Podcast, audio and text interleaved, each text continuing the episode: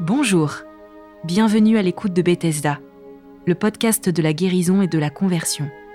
Ici, nos témoins vous racontent comment l'extraordinaire a bouleversé des vies ordinaires et comment le Christ, avec ses saints et les anges du ciel, est tout le temps à l'œuvre dans toutes les circonstances de la vie. Des femmes et des hommes comme chacun d'entre nous qui acceptent de raconter leur histoire en toute sincérité et simplicité. Bethesda, c'est deux fois par mois un nouvel épisode, un nouveau témoin, un nouvel éclat de la grâce et de l'action de Dieu qui est partout et qui ne demande qu'une chose, que nous entrouvions notre porte pour être submergés d'amour.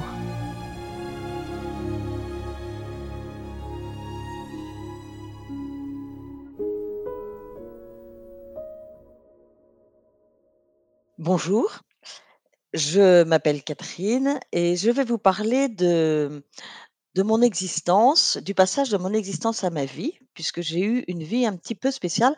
En, résumé, je peux dire que j'ai été la quatrième d'une famille de dix enfants. J'ai fait quatre années de médecine. Je suis rentrée dans un monastère. J'en suis sortie au bout de 40 ans.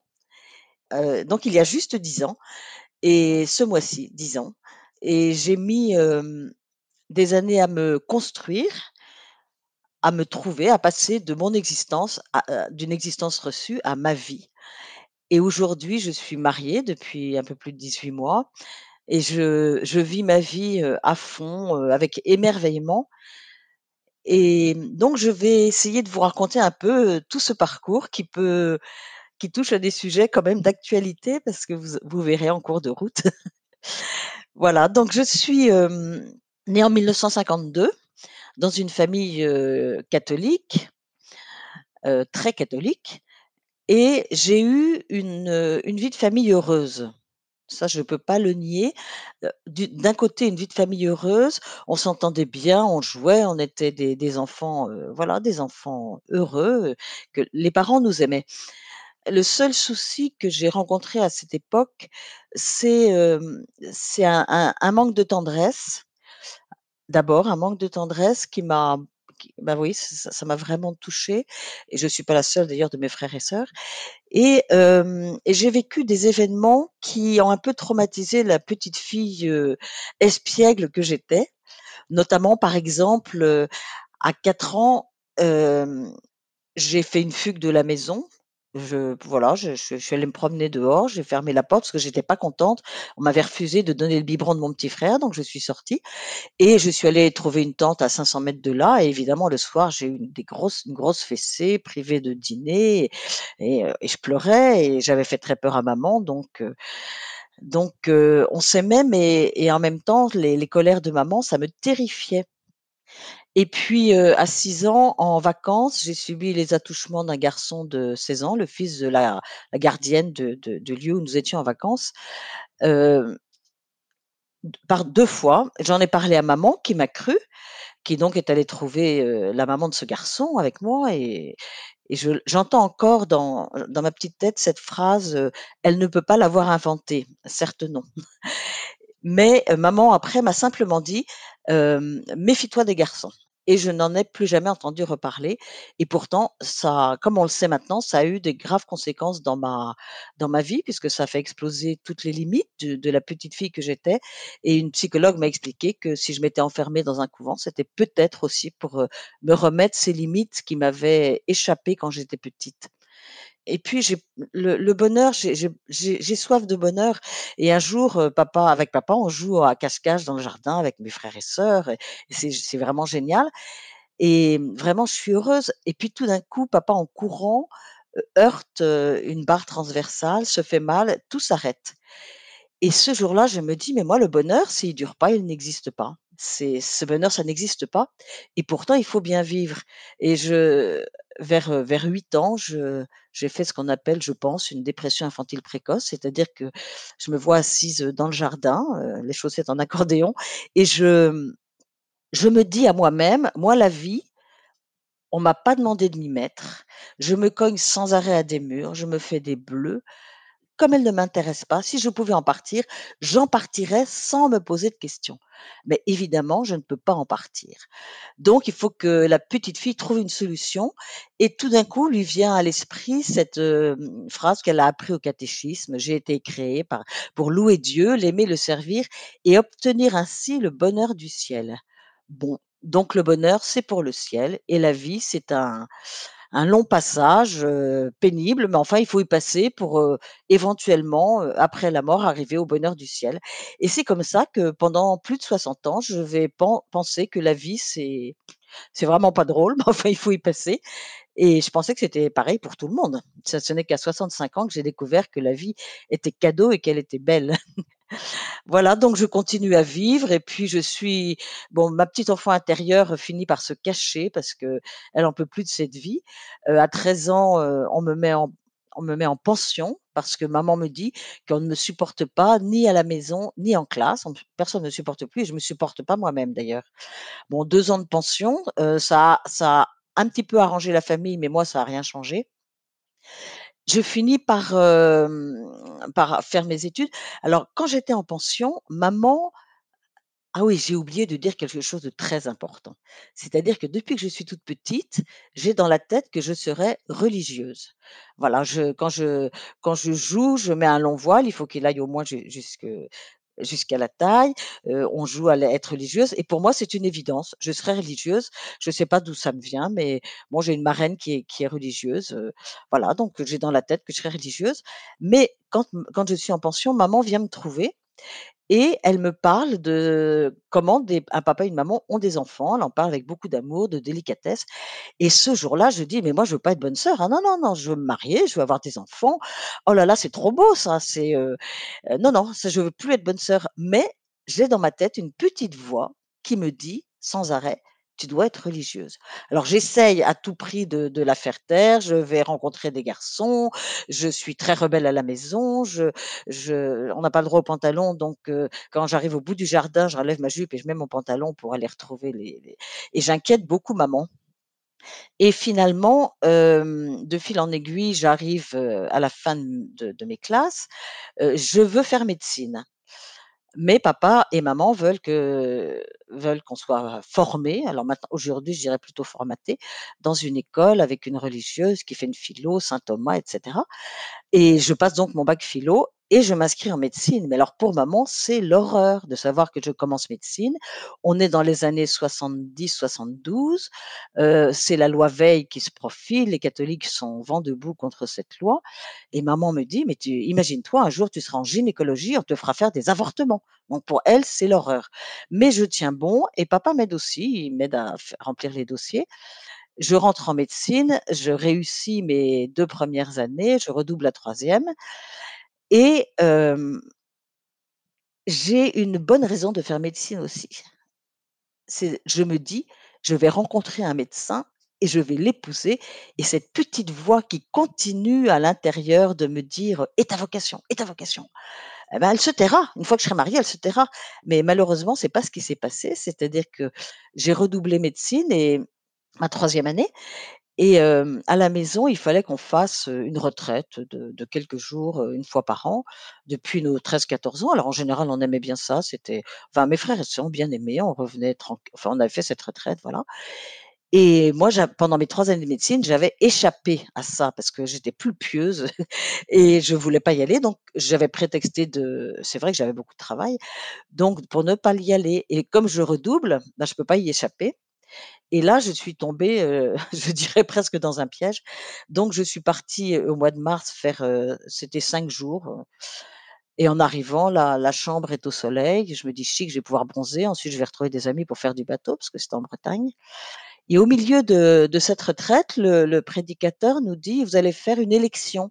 Une élection, ça consiste à mettre sur un papier, hem, bah, qu'est-ce que je veux faire maintenant? Le pour et le contre et à ce moment-là, ma petite voix me dit: «Bah, fais une élection pour savoir si tu continues médecine ou si tu rentres au couvent». Donc je fais mon élection, le pour, le contre et une fois que c'est tout tout est sur le papier, j'en ai assez d'être tiraillée entre ces études que j'aime bien, mais et cette petite voix intérieure qui me culpabilise je décide de tout arrêter, de rentrer au monastère. Parce que je l'ai pas dit, mais mon éducation, heu, m'a quand même beaucoup culpabilisée. Tout était péché, tout était alors Dieu, c'est bien, mais mais il avait réponse à tout, tout le temps et toujours. Il y a un moment où c'était, enfin, moi je trouve que c'était trop, quoi. Et donc cette petite voix a pris le dessus. Je réussis mes examens parce que je voulais surtout pas que l'on dise que j'avais j'étais rentrée au couvent parce que j'avais raté médecine et heu, je rentre, heu, au monastère en 6 janvier 1975. Et là, ce que je vais raconter, alors je tiens à dire que même sur ce que je raconte sur ma famille, c'est mon point de vue à moi, qu'on ne peut pas généraliser. C'est vraiment mon histoire, je parle en «je» et que ce soit pour la famille, mes frères et sœurs n'ont pas vécu du tout les mêmes choses de la même façon que moi, ce que j'ai vécu. Au monastère, c'est pareil, c'était dans un monastère avec une supérieure, qui m'a mise sous emprise, mais d'autres sœurs n'ont pas été sous emprise. Enfin, je sais pas trop comment ça s'est passé. En tous les cas, c'est très personnel et et donc je je pense qu'il faut surtout pas généraliser. Voilà. Heu, donc je rentre en 1975 heu, au monastère et là, la première année, bon, l'année de postulat, en général, les personnes sont enfin la supérieure est assez, heu, cool, elle, pour qu'on s'adapte donc ça se passe à peu près bien sauf que je pleure tous les jours parce que pour moi, ça a été un énorme arrachement de quitter la famille, d'arrêter médecine et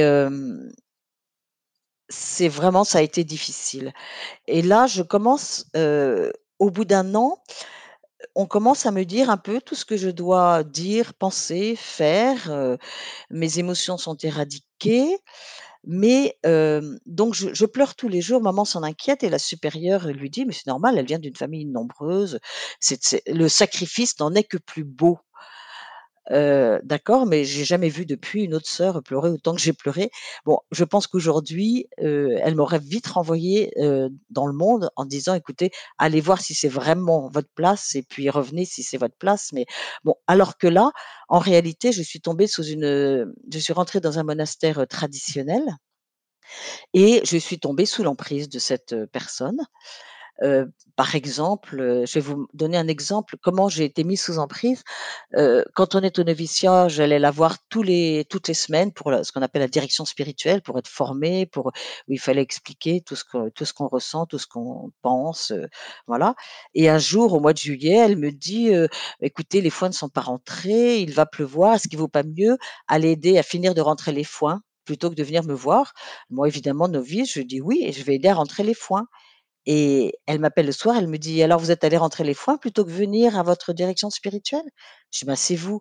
«Ah oui, mais c'était pour voir comment vous, vous alliez réagir et en fait, vous avez préféré le matériel au spirituel». Et alors là, je je suis complètement déstabilisée et à partir de ce jour-là, quand elle va me dire quelque chose, je serai toujours à me dire: «Qu'est-ce qu'il faut que je dise? Qu'est-ce qu'il faut que je pense? Qu'est-ce qu'il faut que je fasse?» pour, pour, heu, voilà, je sais pas, jusqu'au jour où je me suis rendue compte que quoi que je fasse, selon son humeur, c'était bien ou c'était mal, c'était pas donc c'est vraiment ce qu'on appelle la manipulation et et puis beaucoup d'infantilisation parce que parce qu'il faut demander des permissions pour tout, pour toutes les circonstances, pour, on on est, enfin vraiment, je suis tombée sous emprise, ce qui explique d'ailleurs que j'y ai passé 40 ans puisque quand on est dans cette situation, il faut un événement extérieur qui pour vous faire prendre conscience de de ce que vous vivez. Voilà, donc j'ai je reçois un habit, heu, noir qui efface toute trace de féminité. On est, heu, c 50 s enfin au début, moi je suis rentrée, on était 25, ensuite petit à petit, on est monté jusqu'à 50 puisque en général, très peu sortaient au noviciat et donc on a toutes, heu, toutes les mêmes activités, le le lever à 5 ou 6 heures du matin, la prière, la lecture, la méditation. Heu, on a juste sa cellule comme lieu où on peut se retrouver tout seul. Tout ça, c'est enserré par une clôture, une clôture matérielle. Bon, j'ai quitté le monde, il est il a qu'à rester dehors. Moi, je suis dedans avec Dieu, en sécurité, en solitude, puisque moine, ça veut dire monos, ça veut dire seul. Donc un enfermement physique, un enfermement, psychologique et donc cette emprise qui fait que que je ne quitte pas le noviciat et que finalement j'arrive, heu, j'arrive je prononce mes vœux, heu, 6 ans plus tard, mais je suis un peu je suis la route qu'on m'a tracée, mais bon, je suis dans mon existence. Moi, j'aime bien cette phrase de Frédéric Lenoir, hem: «Exister est un fait» et qu'on n'a pas choisi en plus, «vivre est un art». Voilà, donc là, je suis dans mon existence. Alors, pendant ces 40 ans, il y a eu des moments, heu, des moments positifs, des moments de joie puisque, heu, d'abord j'étais dans un très beau cadre et moi la beauté c'est important. Et puis, et puis je travaille beaucoup dehors, dans les vignes, dans les champs. Je suis, maîtresse de chœur de grégorien, donc ça, mon côté artiste s'en trouve bien. Et puis, je suis à l'infirmerie aussi, donc tout ça, c'est des moments qui qui qui m'aident à maintenir, mon équilibre. Et et je passe 40 ans dans cette, vie monastique, mais qui n'est pas une vie pour moi, qui est une existence, pas vraiment choisie. Jusqu'à ce que, mmh, la supérieure donne sa démission à plus de 80 ans. Et on élut pratiquement à l'unanimité la sœur qu'elle a préparée depuis 10 ans pour lui succéder. Et une fois cette sœur élue elle, heu, prend conscience que si, Mère Édith, qui était donc cette 1re abbesse, revient au monastère pour l'aider soi-disant comme elle l'avait prévu, c'est elle qui reprendra les rênes du gouvernement. C'est donc elle en parle à l'évêque qui interdit à Mère Édith de revenir. Donc Mère Claude, c'est la seconde abbesse, vient à la communauté annoncer à tout le monde que Mère heu, qui est partie se reposer 1 mois mais qui comptait revenir, ne reviendra pas et à ce moment-là, moi je prends conscience que que c'est qu'on était dans une dérive sectaire, que c'était pratiquement devenu un gourou puisqu'une de mes sœurs qui a été très maltraitée, dans ces 3 dernières années, tombe dans mes bras en disant: «C'est trop, c'est trop», alors qu'elle aurait dû être soulagée presque, mais à ce moment-là, on n'a pas conscience de ce qu'on a vécu. Donc elle, ça fait c'est trop difficile.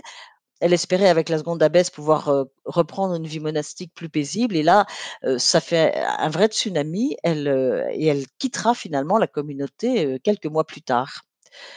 La seconde abbesse elle-même va donner sa démission au bout de 18 mois sœur Claude et elle part avec 3-4 moniales aussi et à ce moment-là, dans la communauté, mais c'est, heu, tentative de suicide, dépression, enfin, c'est vraiment la catastrophe et c'est sa, mmh, celle qui était sa prieure qui est chargée de mmh, qui est chargée par l'église, de prendre en charge, heu, la communauté et moi, à ce moment-là, heu, je tombe pratiquement en burn-out. Heu, je me demande pourquoi ces sœurs, heu, sont parties. Est-ce qu'elles vont revenir? Heu, je je suis, pendant ma vie monastique, les dernières années, j'ai été envoyée en Afrique à 3 dans notre fondation d'Afrique à 3 reprises et à t 3 reprises, j'ai été renvoyée, heu, manu militari comme une malpropre, comme si je je mettais la division de la communauté, j'étais le diable, donc hem, donc ça, je l'avais très mal vécu et là mais ça fait 40 ans que je suis là et dans mon éducation, heu, on ne divorce pas et on quitte pas la vie monastique, hein. C'est des choses qui ne n'existent pas. Donc je suis en burn-out, je demande d'aller me reposer 1 semaine chez des moines. Je pars me reposer là-bas, heu, 1 semaine. J'arrive vraiment, je suis comme un atome perdu dans un monde hostile, je sais même plus ce qui m'arrive. Surtout, je sais même plus où est ce Dieu qui m'a à à qui j'ai donné ma vie, mais qui laisse faire des choses pareilles. Enfin, c'est et hem, pendant cette semaine, je vais vivre une expérience très forte. C'est-à-dire que, hem, il fait il fait gris, il va neiger, heu, moi je suis vraiment, sans dessus dessous et un matin, le je me réveille, le le vent a chassé les nuages, le soleil brille, le ciel est bleu. Je pars marcher dans ce silence et soudain soudain, je suis le disque mental qui me fatiguait dans ma tête, qui n'arrêtait plus de tourner, qui se posait des questions sans réponse, enfin, heu, j'avais perdu le bouton off. Ce disque mental, soudain, s'arrête et c'est le grand silence et avec ce silence, je commence à entendre les petits oiseaux parce qu'on est fin mars, les petits oiseaux qui commencent à à chanter le printemps. Je vois le soleil qui brille sur la neige, qui réchauffe un peu mon cœur qui est glacé. Je vis une expérience d'émerveillement, en fait et surtout, soudain, je prends conscience que mon disque mental s'est arrêté Et ça, c'est quelque chose que je vis comme une, expérience absolument, merveilleuse. C'est comme si, mon être profond avait un petit peu affleuré à ma conscience, avait traversé toutes les couches. Mais au bout d'une semaine, bah, je repars, au monastère, je retrouve ma vie comme je l'ai laissée. Mais maintenant, je sais comment arrêter mon disque. Quand il repart, je vais dans la nature et j'écoute et je regarde et par la perception, par la perception de ce qui m'entoure, le disque s'arrête. Donc ça, c'est un énorme, pas dans dans ma libération et mmh, par contre, je retrouve à cette époque-là, je suis à l'économat. On a mis en place la construction de de 2 grands bâtiments. On a fait avec les autres sœurs des on a fait le permis de construire, on a donc beaucoup de travail qui me qui me mettent la tête à l'envers, heu, je suis extrêmement fatiguée et la semaine n'a pas suffi à me reposer et j'avais demandé et obtenu qu'on fasse une, réunion avec notre directeur financier. Parce que moi, je trouve quand même que la communauté est dans un tel état qu'on pourrait peut-être ajourner les travaux. On a une communauté à remettre en état avant de faire des travaux. Donc, rendez-vous est pris avec notre conseiller financier et la veille de la réunion, la prieure qui s'appelle, Mère Gertrude, m'appelle dans son bureau et me dit: «Hier, vous avez parlé d'un problème, financier avec une sœur, vous avez dit des choses qui l'ont beaucoup choquée, donc nous avons décidé avec mon conseil que demain vous n'iriez pas à la réunion avec le conseiller financier». J'aurais dû me révolter, c'était tout à fait injuste, mais je suis comme morte, ça glisse sur moi comme, l'eau sur les plumes d'un canard. Je dis: «Très bien». Alors elle me remercie d'être surnaturelle, ça veut dire d'accepter ce sacrifice au nom de la volonté de Dieu, et c'est pas du tout ça qui se passe. Ce qui se passe, c'est que je suis morte intérieurement. Donc je ne réagis pas, je continue je finis ma journée et je vais me coucher et le lendemain matin, je me réveille pour aller à l'office, je m'assieds sur mon lit et je m'entends dire tout haut: «J'ai dit oui pendant 35 ans, aujourd'hui je dis non, je refuse d'être traitée comme un enfant que l'on met au coin». Alors tout d'un coup, je me regarde, je me dis: «Mais qui est-ce qui parle comme ça? Qu'est-ce qui se passe? Qu'est-ce que qu'est-ce qui m'arrive?» Heu et quand la supérieure alors je passe toute la journée, heu, enfermée dans ma cellule, en silence et quand mère Gertrude vient me voir pour me donner des résultats de la de la réunion, je suis incapable de lui dire un mot. Je l'écoute simplement, mais je incapable de parler. Je reste dans un profond mutisme et et c'est là, c'est une expérience, très forte. Je pense que ce qui m'était arrivé au mois de mars a permis que cette nuit-là, l'étincelle de vie qui restait quand même quelque part au fond de mon au plus profond de mon être, a traversé toutes les couches et est venue me dire: «Aujourd'hui, attention, c'est le moment, c'est le moment. Si tu veux vivre, c'est le moment. Si sinon tu vas tu vas mourir, tu vas continuer ta vie comme une automate et tu vas mourir» et cette petite voix, je l'ai entendue je l'ai entendu, j'ai écrit une lettre à la supérieure en heu, où j'ai commencé à exprimer de la colère, en lui disant, heu: «Vous n'avez pas le droit de traiter, heu, de traiter vos sœurs, heu heu, comme ça. Vous n'avez pas le droit, nous sommes des adultes». Enfin une lettre j'avais jamais, heu, pensé ça avant et plus tard, j'ai beaucoup travaillé sur ce qui m'était arrivé pour essayer de comprendre et maintenant je sais que c'était cette colère, cette bonne colère qui métamorphose, qui qui va permettre qui qui reprend toutes mes énergies qui ont été complètement, heu, éteintes pendant ces années, qui va leur permettre de revivre et de trouver le chemin de ma vie. Donc je reste pendant presque 3 semaines sans parler, hein et comme des sœurs viennent me voir en disant: «Mais il faut pardonner, il faut» je leur ai simplement répondu: «Foutez-moi la paix». Et après je m'étonne un petit peu de me dire: «Mais j'ai jamais parlé comme ça à des sœurs, à la supérieure», et mmh, finalement j'apprends que la supérieure a décidé d'ajourner les travaux.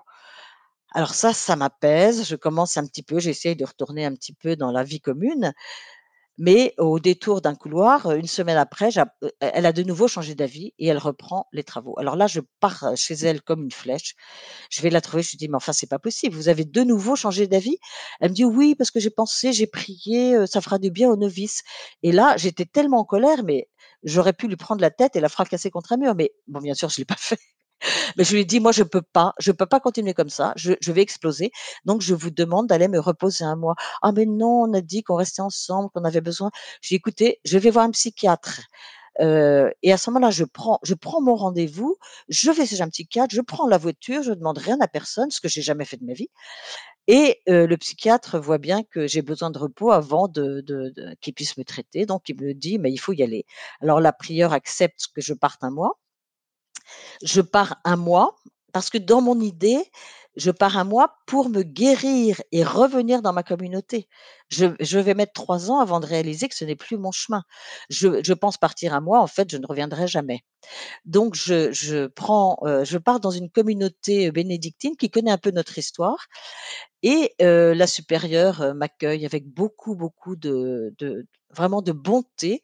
Je vais passer un an dans cette communauté elle va s'occuper de moi, je vais je vais avoir un peu de commencer de la psychothérapie, elle va m'envoyer, heu, elle va m'envoyer une semaine à l'île de Ré et alors on me donne, heu, un un habit civil pour faire un pantalon pour faire du vélo, on me donne un maillot de bain, enfin moi qui étais en habit avec mon voile et tout, c'est là je commence à sentir un vent de liberté qui qui me fait du bien et heu, au mois de septembre, j'apprends qu'un de mes neveux, veut rentrer, dans une dans un séminaire, très traditionnel et là, je retombe un peu en dépression en me disant: «Mais j'ai tant de mal à en sortir» et un jeune qui y va et je cherche à qui je pourrais en parler et je pense à un un prêtre que je connais. Je lui envoie un mail pour lui exprimer ma colère et il me répond avec une énorme bonté en me disant: «Je te comprends, je comprends ta colère» et et j'ent je sens tellement d'empathie que tous les jours, à partir de ce moment-là, je vais lui envoyer des mails où où je peux tout exprimer et à chaque fois, il m'écoute simplement sans jugement. Alors, c'est pareil, ensuite quand j'ai travaillé tout ça, j'ai compris que j'avais commencé une thérapie, mais mais évidemment, à l'époque, je ne savais pas que c'était une thérapie, mais de pouvoir exprimer, tous ses ressentis avec quelqu'un qui vous écoute sans jugement, cette relecture de son passé, c'est quelque chose c'est un chemin, vraiment de de résilience, un chemin de guérison et au bout de cette année-là, je vais passer un mois, heu, dans sa communauté, donc je suis reçue à l'hôtellerie, heu et là, il va aussi se passer de nouveau, heu, quelque chose d'assez enfin qui qui a été décisif. Un jour, un jour, il me dit: «Mais Catherine, tu me parles sans cesse de de retourner dans ta communauté. Qu'est-ce que tu ressens à cette idée?» Bon, moi, mes ressentis, j'ai j'ai jamais été autorisée à les écouter. Je me rappelle un jour au monastère, j'étais allée voir l'abbesse en lui disant: «Vous savez, je ne sais plus pourquoi je suis là, j'ai un énorme poids, je je» et elle m'a répondu: «Mais vous en êtes encore à vous écouter après 30 ans de vie monastique? Mais le Christ ne s'est pas écouté, il n'a pas eu une vie de rose, vous êtes là pour sauver les âmes, sortez de mon bureau» et là, il me dit: «Qu'est-ce que tu ressens?»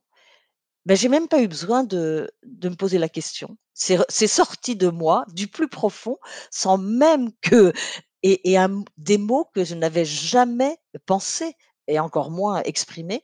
Je lui réponds, une immense angoisse comme si je repartais en prison. Et alors je suis interloquée d'avoir sorti cette phrase et il me répond: «Mais mais attends, si si ta vie c'est une prison, Dieu veut que tu sois heureuse. Ce n'est peut-être plus ton chemin». Ah! Alors là, un flot de larmes, je lui dis: «Mais attends, là je je suis plus religieuse, je suis en mille morceaux par terre, mais qu'est-ce que je suis? Qu'est-ce que je deviens?» enfin, c'est la vraie crise existentielle, libératrice en fait, mais à l'époque je le sais pas. Alors il pose sa main sur mon épaule et il me dit: «Catherine, celle qui est en miettes par terre, ce n'est pas toi, c'est quelqu'un qui a été conditionné, formaté. Tu n'es pas la première, on va t'aider, tu vas devenir toi-même. Mais j'ajoute que tu as été tellement trompée dans ta confiance et ton obéissance, que si tu ne peux plus rentrer dans une communauté religieuse, ce sera normal». Bon alors je l'entends, mais je peux pas l'intégrer ça. Mais heu, une semaine plus tard, je vais le trouver, je dis: «Mais c'est génial ce que tu m'as dit là!» alors il pousse un grand soupir, il me dit: «Oh, ouf, j'ai cru que j'y étais allée trop fort». Je dis: «Mais pas du tout, c'est quelque chose d'extraordinaire» et donc après cette année dans cette communauté, j'ai décidé d'aller dans une autre communauté pour une deuxième année. Bon, l'évêque m'a donné l'autorisation parce que j'essaie quand même de suivre le chemin, heu, prévu par l'Église parce que j'ai quand même des doutes. Je me dis: «Est-ce que je suis pas en train de fiche ma vie en l'air là, heu?» bon, je vais dans une autre communauté, dans la région parisienne et j'ai décidé aussi de suivre des cours, heu, au Centre Sèvres, là, chez les jésuites Et j'avais rencontré cette communauté plusieurs fois, la supérieure, qui m'avait paru assez ouverte. Mais lorsque j'arrive elle me demande même pas comment je vais, heu, elle me fait des réflexions, elle dit: «Tu as pris trop de cours au Centre Sèvres», mais surtout elle me dit, heu: «Je veux que tu cesses toute rencontre avec les psys et les» parce que j'avais trouvé aussi un directeur, spirituel à Paris, «pour que je sois la seule à m'occuper de toi, pour que tu ne sois pas, sortie du silence». Ouh là là là là là là! Oh là là! Alors je dis rien parce que j'ai à mon âge, j'ai quand même 60 ans là, 61 maintenant, j'ai quand même une certaine sagesse, donc je ne dis rien, je prends des notes et j'envoie, tout ça au au père Antoine, celui qui m'a fait vivre cette expérience extraordinaire. Et il me répond: «Elle y va fort». La mère, heu, oh j'ai son nom. Et donc je me dis: «Bah, c'est pas que moi, donc c'est elle» et une semaine plus tard, je vais la trouver. Et là, avec une force mais incroyable, je lui dis: «Eh bien, c'est non, c'est non. Ma liberté n'est pas à vendre. J'ai retrouvé le gouvernail de ma vie. Je ne permettrai plus à personne de mettre la main dessus. Vous acceptez mes conditions, je reste. Vous refusez, je pars. Mais je vais chercher mes affaires, quitte à coucher ce soir sous les ponts. Ça m'est égal. Ma liberté n'est pas à vendre». Mais avec une telle force qu'elle, qui était une femme, heu, autoritaire pour pour ne pas dire plus, heu, qui mesurait 50 centimètres de plus que moi, elle elle elle est devenue toute tremblante. Elle m'a dit: «Bah, faites ce que vous voulez». Donc je suis restée dans cette communauté pendant 9 mois, mais à l'hôtellerie et mais c'est pendant cette année-là que j'ai repris mon nom de baptême. J'ai quitté, sœur Marie-Pierre qui était mon nom religieux. J'avais besoin qu'elle, qu'elle se noie avec l'année 2014 et que je commence l'année 2015, heu, en retrouvant mon mon prénom Catherine et hem, je suis des cours au Centre Sèvres, je me fais des amis, je je discute avec les jésuites et il y en a un un jour qui nous fait une conférence sur la volonté de Dieu et moi je vais le voir après, je dis: «Mais la volonté de Dieu, je peux plus la voir en peinture. On m'a fait faire tellement de choses au nom de cette volonté». Il me dit: «Mais tu sais ce que c'est que la volonté de Dieu?» je dis: «Non, je veux pas le savoir». «Ben moi, je vais te le dire quand même. Premièrement, que tu sois heureuse. Deuxièmement, il te laisse le choix des moyens pour être heureuse. Troisièmement, il t'accompagne quels que soient tes choix». Ah! Bah, j'en veux bien d'un Dieu comme ça. Là, d'accord, j'en veux bien. Bon, donc je continue cette vie et puis, heu, mais il y a des moments où je suis quand même, heu, très inquiète de l'avenir, hein, parce que qu'est-ce que je vais devenir? Et un jour dans le métro, je me rappelle, je suis je me dis, heu: «Bon écoute, tant pis, maintenant j'ai quand même pris conscience de pas mal de choses. Je vais retourner au monastère. Là-bas, j'ai l'assurance vieillesse, l'assurance, heu» alors je dis assurance bouffe, c'est pas très joli, mais l'assurance maladie et puis je suis pas toute seule. Parce que mon gros problème là, qui commence à poindre, c'est que quand on m'a on m'a dit toute ma vie ce que je devais faire, dire, penser et aujourd'hui, quand j'ai des décisions à prendre et quand je dis: «Qu'est-ce qu'il faut que je pense? Qu'est-ce qu'il faut que je dise? Qu'est-ce qu'il faut que je fasse?» Il y a personne pour me dire ce qu'il faut que je fasse et quand j'ai des mes bons amis, ils me disent mais ils me font réfléchir puis ils me disent: «C'est à toi de décider ce que tu dois faire». Je dis: «Mais attends, mais moi je sais pas, je sais pas». Donc je me dis: «J'y retourne» et à ce moment-là, dans le métro, mon regard tombe sur une phrase d'Oscar Wilde qui dit: «La plupart des gens existent, très peu vivent». Ah! Alors là, de nouveau, c'est un éclair. Je me dis: «Mais attends, je suis en train de passer de l'existence à la vie». Alors je je sors d'une, heu, alors c'était un dessin que j'avais vu sur des fables de La Fontaine quand j'étais petite, un espèce de vase, donc le le le la base est très renflée et le col est très étroit et un petit peu long, puis ensuite, heu, ensuite c'est c'est voilà, ça s'évase et j'ai compris que j'étais sortie de ce cet endroit qui était évasé, mais qui était vraiment complètement coupé du monde et que je suis dans le goulot. Alors c'est un petit peu étroit, mais je vais j'ai pas besoin il faut pas que je redescende. Il y a la vie qui m'aspire par en haut et à un moment je vais en sortir et c'est effectivement ce qui s'est fait. Donc là, je décide grâce à grâce à cette, nouvelle réflexion de ne pas retourner là-bas, de finalement de rester dans le monde et j'ai réalisé plus tard aussi que ce qui m'est arrivé avec la la supérieure qui voulait me remettre la main dessus, dans mon inconscient, c'est ce jour-là que j'ai décidé de ne plus rentrer, de ne plus mettre ma vie sous la sous la coupe de qui que ce soit, c'est-à-dire de de ne plus rentrer dans un monastère.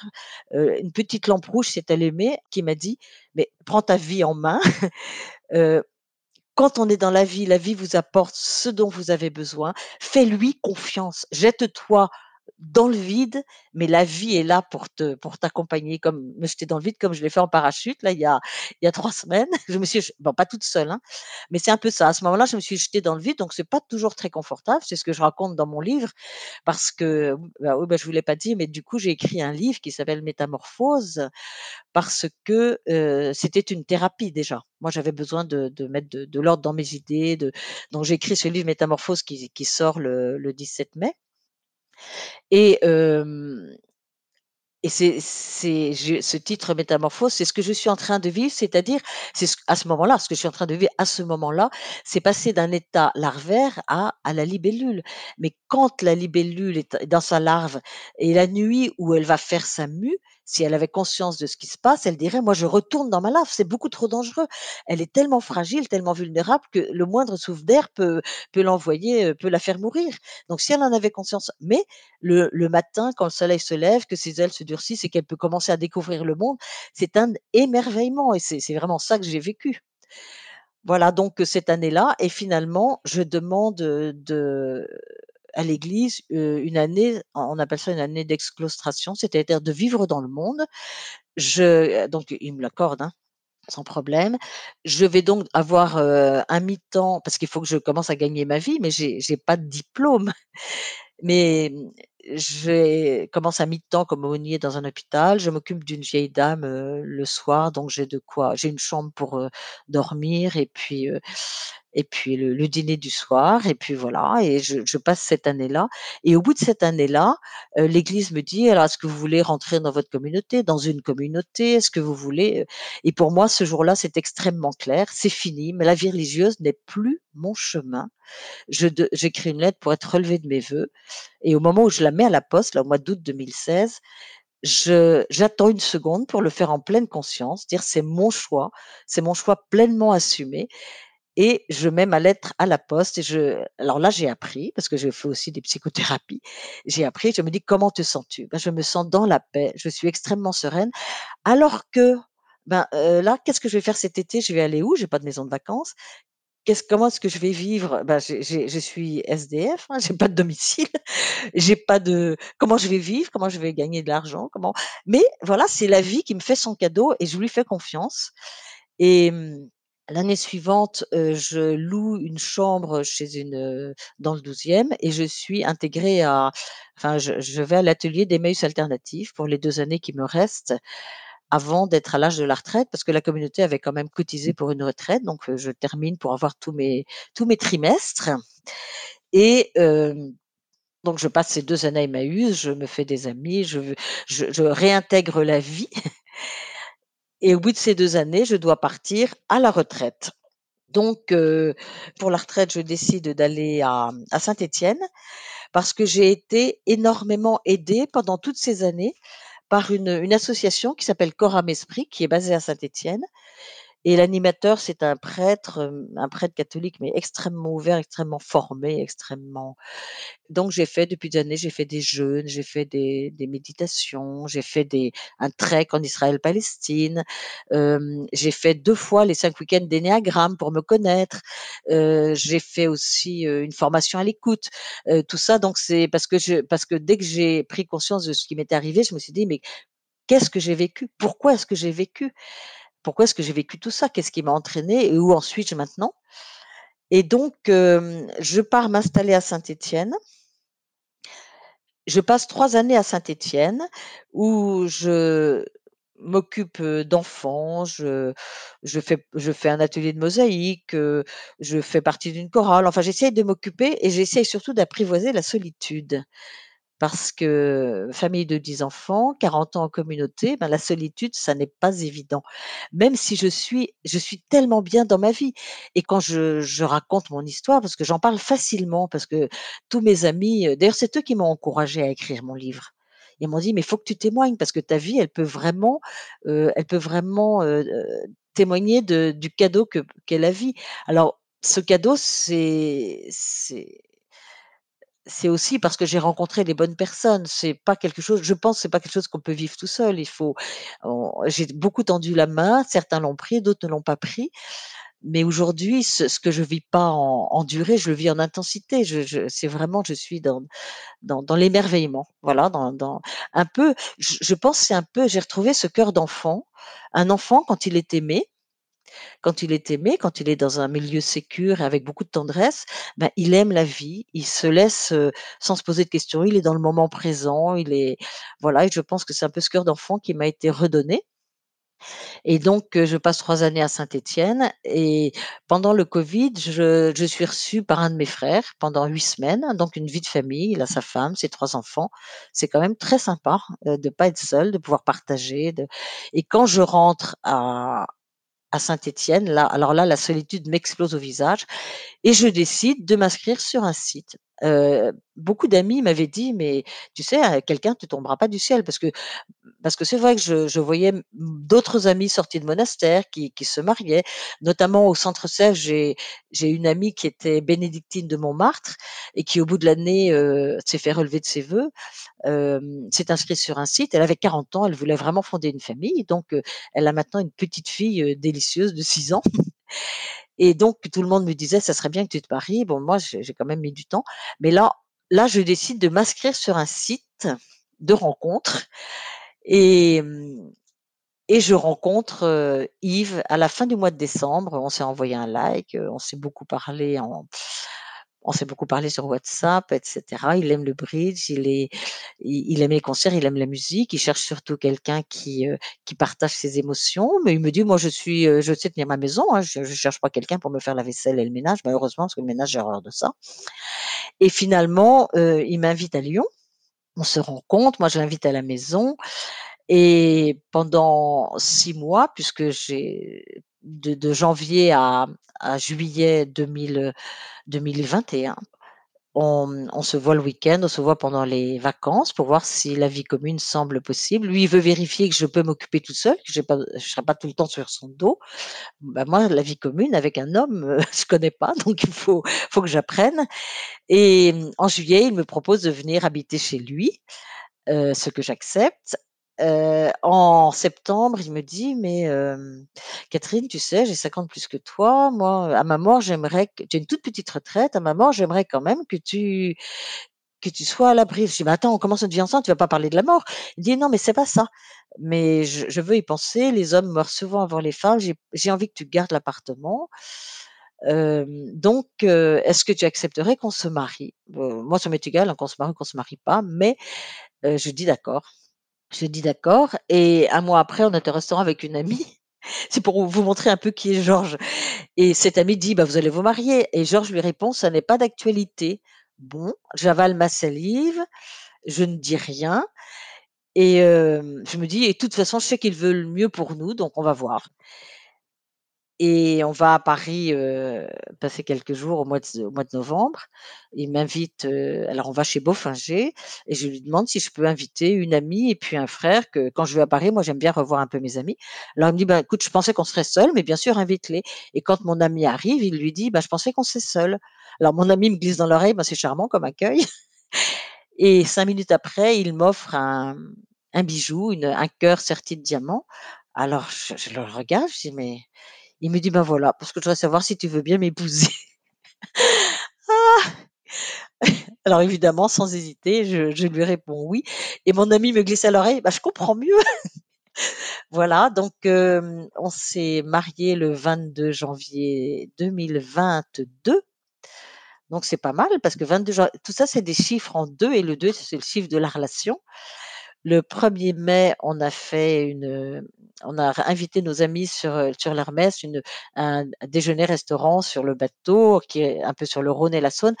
Pour moi, c'était très, très important d'inviter tous tous ceux qui m'ont accompagnée pendant toutes ces années, qui ont permis que je ne coule pas, heu, qui qui m'ont vraiment, heu, tenu la main quand, quand la la montée était trop rude, qui qui ont empêché que je que je renonce, qui enfin qui ont été là, vraiment qui ont été là et heu, qui m'ont ouvert leur maison lorsque j'étais solitaire, que je gérais comme une comme une âme en peine, heu, accompagnée quand je doutais, heu, qui m'ont partagé ma joie quand elle commençait à renaître, c'est super important et qui m'ont aimée tout simplement pendant toutes ces années Et donc, j'ai, j'ai, je les ai reçus là ce jour-là. Et puis en juin, on a fait un voyage de noces. Et, et on est super heureux tous les deux. Voilà, euh, super heureux. On, on fait de la calinothérapie qui guérit nos blessures, nos blessures du passé. On apprend vraiment, vraiment.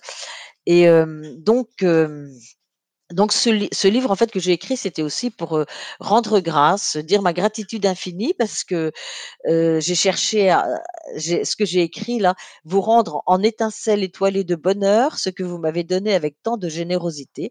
C'est ma joie aujourd'hui et elle est infinie. Donc je vais vous lire la conclusion de mon livre. Je pense que ce serait une bonne conclusion pour ce, cet enregistrement.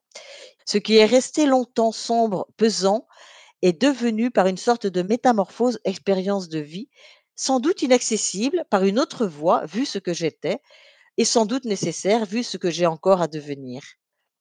Captive d'événements et de situations, je n'étais pas en mesure d'assumer ma vie. Aujourd'hui, j'accède peu à peu à mon humanité unique et singulière. Secrets et sinueux sont les chemins qui y mènent et jamais achevés. La bonne nouvelle, c'est qu'ils ne sont jamais achevés. Voilà. Je voudrais rajouter quelque chose parce que sur la couverture de mon livre, il y a une phrase Du couvent à la vraie vie, il n'est jamais trop tard pour exister pleinement. Et j'ai eu tout de suite euh, la réaction d'un cousin qui m'a dit Alors pour toi, la vie religieuse n'est pas la vraie vie. Alors, si, euh, pour euh, beaucoup de religieux et de religieuses, c'est leur vraie vie. Là, je dis c'est ma vraie vie hors du couvent, mais j'aurais pu mettre du couvent à ma vraie vie et c'est là où je redis de ne pas généraliser. Je pense qu'il y a beaucoup de religieux et de religieuses qui sont dans leur vraie vie quand ils sont au monastère. C'est très important de le dire pour tous ceux qui croient et qui m'écoutent. J'ai beaucoup de respect pour eux. C'est simplement que moi, ça n'était pas ma vraie vie et j'aurais pas eu ce problème d'attouchement dans l'enfance, cette éducation quand même assez bon, je vais pas dire je sais plus. Heu, je je ne serais jamais restée 40 ans et aujourd'hui, un un supérieur ne me garderait pas. Donc c'est là où je mais c'est extrêmement personnel. C'est voilà, donc c'est important que je le dise et d'autre part, ma relation à Dieu, bon, j'en parle dans mon livre, pour moi, heu, elle ne ne passe plus par l'Église catholique, mais c'est une réaction normale, reconnue même dans l'Église, pour tous ceux qui ont vécu ce que j'ai vécu. Donc c'est une réaction psychologique normale, donc je ne suis pas du tout un cas exceptionnel. Les mots foi, croire et tout, ça ne me dit plus rien. Ma relation à Dieu ne passe plus par l'Église catholique et par aucune église. Simplement, heu, ce Dieu alors je rajoute s'il existe, mais dans le fin fond de moi-même, heu, je le pense. Ce Dieu pour moi, c'est l'atmosphère dans laquelle je vis, l'atmosphère d'amour dans laquelle je vis. Heu, comme le poisson vit dans l'eau et ne peut pas vivre hors de l'eau et cette atmosphère d'amour dans laquelle je vis, elle me nourrit, elle me permet d'être heureuse et parfois je me dis quand je parle justement avec des croyants, je dis: «Mais Dieu m'a créée pour être heureuse, il voit que je suis heureuse, c'est lui qui m'a fait sortir du monastère parce qu'il il voulait que je vive, il voulait pas que je meure et qu'il voyait que dans là j'étais pour moi il y a quelque chose, heu, voilà qui vient quand même du qui qui est au-delà de mes propres forces. Et donc voilà, ma relation à Dieu, elle passe simplement par cette, heu, ce témoignage et p et puis ce témoignage, que je peux donner qui est mais si on peut être alors les gens qui sont dans la vraie misère, qui sont vraiment seuls, qui ont pas de quoi vivre et tout, j'ai une pensée, une énorme compassion pour eux. Parce qu'ils ont peut-être pas les moyens de vivre ce que j'ai vécu et ça, c'est vraiment terrible. Mais je pense aussi qu'il y a beaucoup de personnes qui qui pourraient et et donc je témoigne que quand on sourit à la vie, la vie vous sourit. Quand on lui fait moi, je lui ai fait confiance et elle m'a donné au-delà voilà, les fruits ont dépassé la promesse des fleurs.